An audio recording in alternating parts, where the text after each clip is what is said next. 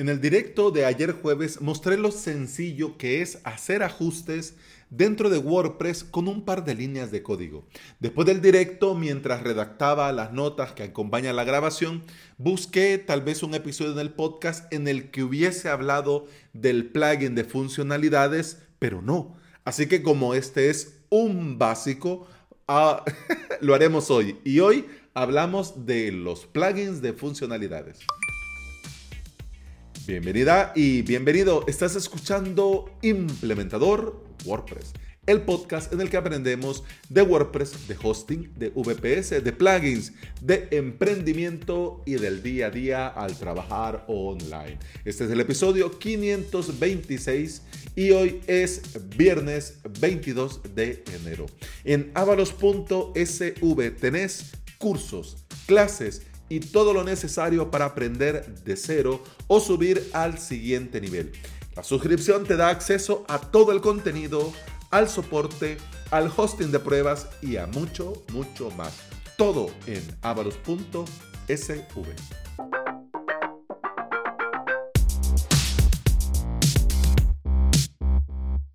Ojo, ojo, ojito. Antes que cualquier otra cosa suceda, voy a aclarar. Yo no soy desarrollador, no soy developer, soy un implementador que le gusta probar y aprender. El código, la programación, el PHP, JavaScript, CSS es la evolución natural para un implementador. ¿Por qué?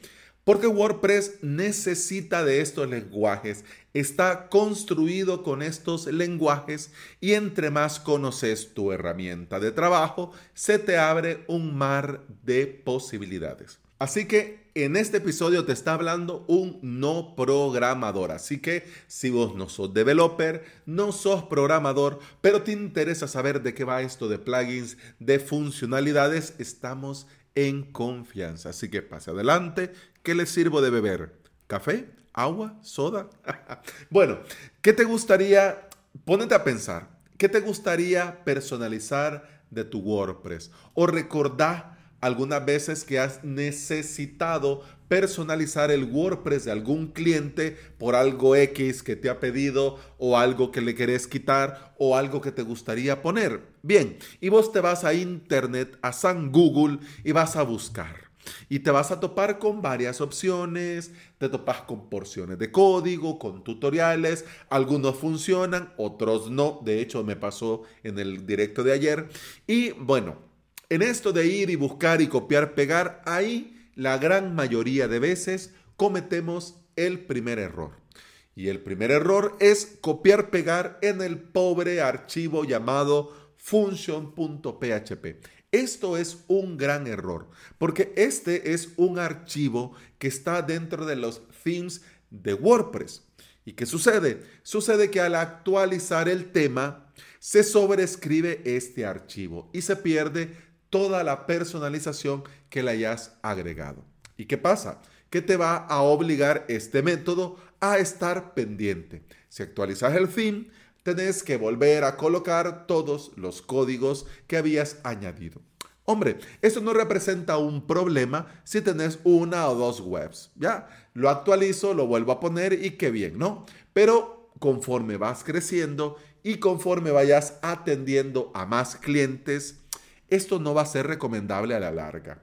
Y si te vas a ir sí o sí por esta opción del function PHP, te aclaro, te comparto que lo ideal es crearte un child theme de tu tema. Y en el function.php de tu child theme, añadir ahí las funcionalidades. De hecho, esto es algo que debería de decirse cuando te dicen añade esto del function.php. Pero ¿qué sucede? Que algunos implementadores que comparten esto dan por sentado que vos ya sabes que se tiene que poner en el function.php de un child theme y no de tu tema, tema del repositorio, ¿ok? Pero bueno, hay incluso algunos tutoriales más hardcore que te mandan a modificar directamente archivos en tu tema o en el core de WordPress. Error, error. Porque al hacer esto, estás destinado al error y a fallar y a que eso va a explotar y no vas a saber qué hacer.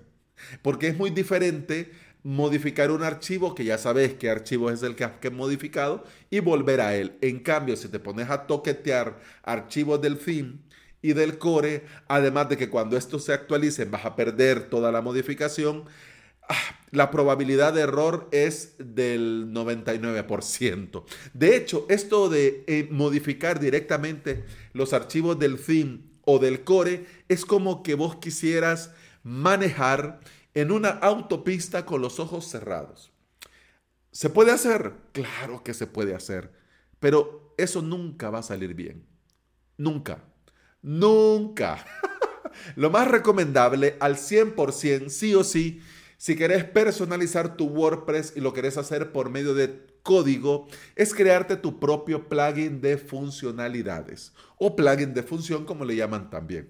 ¿Qué vas a necesitar? Mira, lo, lo más fácil y lo más sencillo es que vayas al directo del día de ayer que se llama quitar la barra de administración de WordPress y ahí te explico todo con lujo de detalles y te lo voy mostrando. Pero bueno, Básicamente vas a necesitar para crearte tu propio plugin de funcionalidades la estructura base de un plugin y en esa estructura base ir añadiendo el código, la funcionalidad que vos necesitas. Este plugin yo te recomiendo crearte un mu plugins, es decir, que este mismo archivo .php subirlo a la carpeta wp-content y a la carpeta dentro de esta llamada Mu Plugins. La mayoría de veces esta carpeta no va a existir, así que la podés crear y una vez que la creas dentro, es decir, Mu Plugins que está dentro de wp-content, ahí en Mu Plugin subir este archivo .php y ya está. Así de fácil, así de sencillo.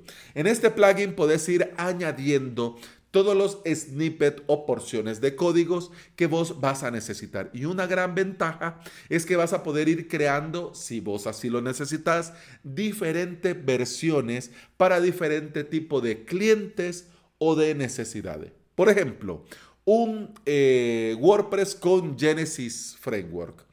De hecho, Genesis es muy fácil de personalizar y gracias a sus propios hooks, es muy sencillo de llegar hasta donde nosotros queremos.